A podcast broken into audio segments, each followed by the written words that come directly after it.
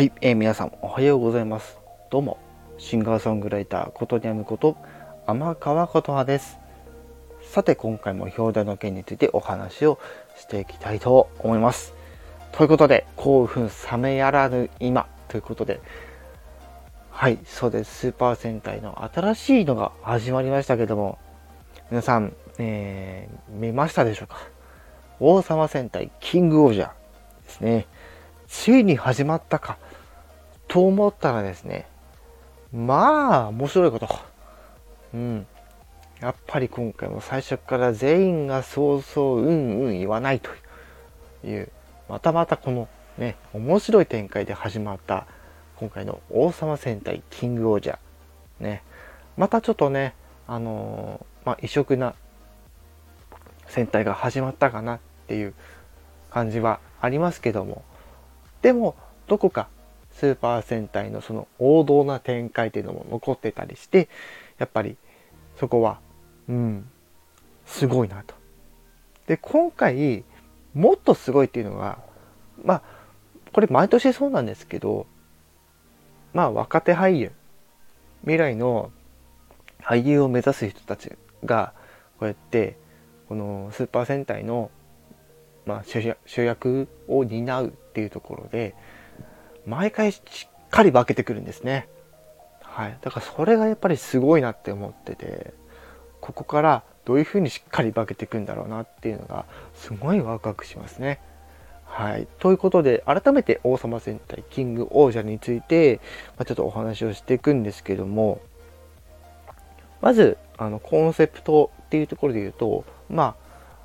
まあ、言葉にも入ってる通り、まあ、全員が王様、主役全員が王様なんですね。はい。かと思ったらですよ、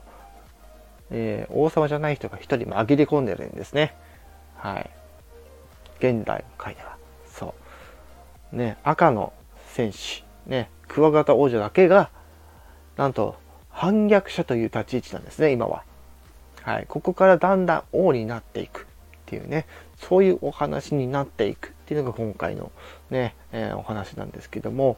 そんなこの王様戦隊キング王者の変身アイテムだったりとか、ロボットだったりっていうところで、どういうモチーフが使われているかというと、なんと昆虫なんですね。はい。皆さん、昆虫って言われてパッて思いつくものは何でしょうかっていうところなんですけども、まあ、私の身近なところで言うと、やっぱりね、仮面ライダー。ね。バッタとか、ね、ね、1号みたいな。だからそういうイメージだったりとか、ね、まあ、昆虫って言ってやっぱり子供が好きそうみたいな、